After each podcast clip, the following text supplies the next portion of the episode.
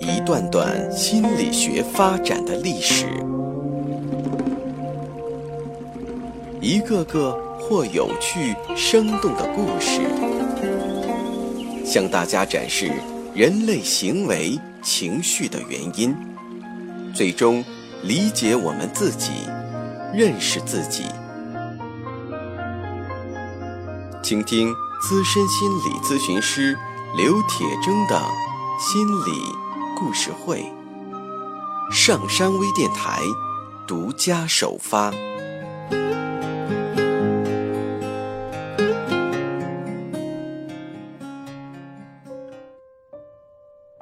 你好，欢迎收听今天的心理故事会，我是心理咨询师刘铁铮。我会在我的微信公众平台“铁铮心理”中，就大家的问题进行解答。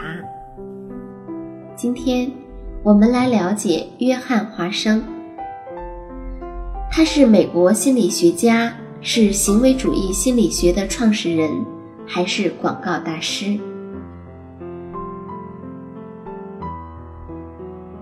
他的名言是：“给我一打健全的婴儿。”我可以保证，在其中随机选出一个，训练成为我所选定的任何类型的人物：医生、律师、艺术家、商人，或者乞丐、窃贼，不用考虑他的天赋、倾向、能力、祖先的职业和种族。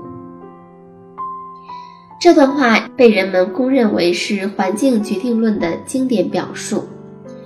华生的观点，在今天的大多数心理学家看来是言过其实了，但当时的行为主义思想确实对心理学发展产生了深远的影响。华生对美国人的影响是非常大的，他的环境决定论的观点影响了美国心理学长达三十年。约翰·华生。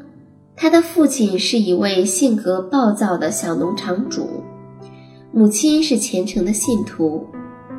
在华生十三岁的时候，他的父亲抛弃家庭，与一个女人私奔。之后，他的母亲卖掉了农场，搬到了市内居住。来自乡村的华生经常受到同学的嘲弄，使他情绪低落。从来没有哪一门功课及格过，而且曾经两次被逮捕，一次是因为暴力争斗，还有一次是因为在城内鸣枪。十六岁的时候，他请求面见当地的福尔曼大学的校长，并最终得以进入福尔曼大学就读。起初，他按照母亲的希望选修神学，但是不久就放弃了。华生在大学期间开始认真学习，五年以后，在他二十一岁的时候获得了硕士学位。毕业后，华生担任了一年只有一个年级的一个班级的小学的校长。那时，他听说自己过去的哲学教授改去芝加哥大学任教，于是写信向芝加哥大学校长自荐，请求免费入学。同时，他又请福尔曼大学的校长写了一封特别的推荐信。最终，芝加哥大学录取了华生。开始的时候，华生学习哲学，但是不久，华生发现自己真正感兴趣的是心理学，于是决定转系。当然，华生在芝加哥必须自谋生路，必须同时打几份零工养活自己。在心理学系看门儿，在实验室照管小白鼠，在宿舍当服务员等等。在导师的影响下，华生开始研究白鼠的学习过程。到了1902年，他对白鼠的了解超过了美国其他的任何人。大约也是在这个时间，华生首次萌发了一种倾向于行为主义的想法。他认为，我们不需要问动物问题，也不需要知道动物在想什么，在感受什么，就可以对动物的行为进行研究。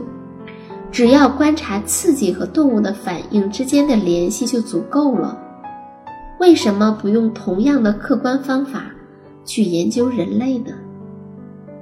虽然华生在一九零二年患上了严重的焦虑症，但他还是在一九零三年提交了论文，并且得到了博士学位。论文的题目是《动物的教育：白鼠的心理发展》。博士毕业以后，芝加哥大学雇佣他为助理教授，讲授动物和人类心理学。在这期间，他娶了他的学生伊克斯。他们生了两个孩子。一九零八年，华生又获得了霍普金斯大学正式教授的职位。尽管华生对芝加哥大学十分留恋，但由于霍普金斯大学让他来指导实验室，比芝加哥大学给他更丰厚的薪水，这些优越的条件使华生最终还是来到霍普金斯大学。他在这里。度过了他学术生涯最辉煌的岁月，一直到一九二零年。华生在与年轻美丽的研究生助手雷娜合作期间，两人发生了性关系。这事儿被华生的妻子知道了。后来，华生写给雷娜的情书到了校长的手中。当时的校规不允许教授发生这样的性丑闻。于是，华生被迫离开在霍普金斯大学的教职。一九二一年，华生最终离婚，娶了雷娜。那个时候，华生四十二岁，雷娜二十一岁，他们生了两个孩子。同时，华生进入商界，他用行为主义的方法进行广告宣传。一九二四年，华生成为汤姆逊公司的副总裁。一九三五年，成为另一家广告公司的副总裁。六十五岁的时候，华生退休。此时，他的第二任妻子雷娜已经去世。华生在晚年和一位女伴居住在一个农场里。在医生的劝告下，华生戒除了酒瘾。他在一九五八年去世，享年八十岁。在他去世前不久。美国心理学会表彰了他对心理学的贡献。华生认为，心理学的对象不是意识，而是行为。华生恪守一般科学所共有的客观性的基本原则。他的行为主义心理学的基本特点是否认传统心理学的对象，不去研究心理或意识，而是研究行为。他认为。心理学的任务在于预测和控制行为。他认为人的行为不是先天遗传的，而是后天环境决定的。他认为后天环境对行为具有压倒一切的影响。不管孩子出生的时候如何，只要控制环境，就能训练孩子成为父母所期望的人。华生还在许多通俗杂志上发表了很多儿童养育的文章。一九二八年，他出版了《婴儿和儿童的心理学关怀》一书。但后来，他后悔在这个领域的写作。他表示这方面的知识并不充分。在他的这本书里面，他倡导了一种行为矫正式的儿童养育体系。把孩子像机器一样去训练、塑造和矫正。华生认为，对待儿童要尊重，但是要超脱情感因素，以免养成依赖父母的恶习。后来，包括现在很多人所秉持的“孩子哭不能抱，不哭的时候才抱”的说法，也来源于此。这本书改变了美国儿童的养育实践。整整一代儿童，包括他自己的孩子，都是在这种风格的教养实践中长大的。他的儿子们对华生的描述是这样的：没有同情心和情绪上是无法沟通的。他不自觉地剥夺了我们的任何的感情基础。华生在学术圈名声大噪之时，他痛苦的儿子雷纳却背叛了行为主义，而学了精神分析，成了精神分析家。但也许是童年匮乏的情感的创伤太严重，雷娜曾多次自杀，并在三十多岁的时候自杀身亡。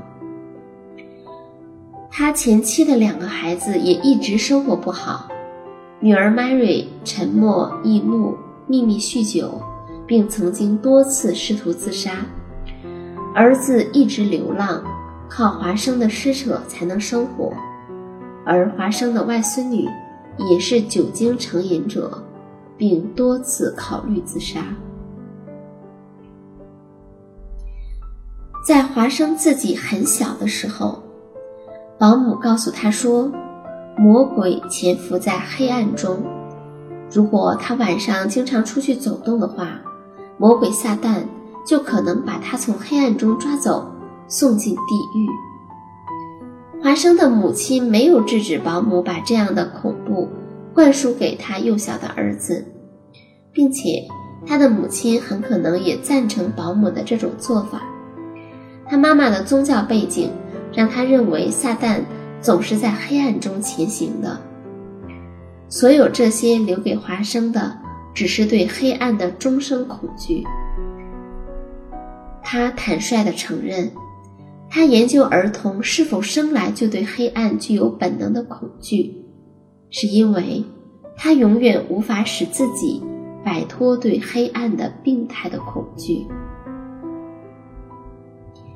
华生对于心理学做出了巨大的贡献，但同时，他也打造了一个缺乏情感的行为的帝国。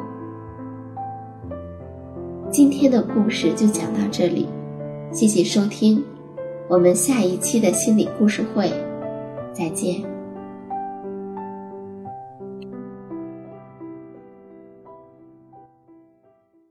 下载喜马拉雅手机应用或登录微信搜索“铁铮心理”或 SS Radio，关注上山微电台，听友 QQ 群二五八二八二六，让我们一路同行。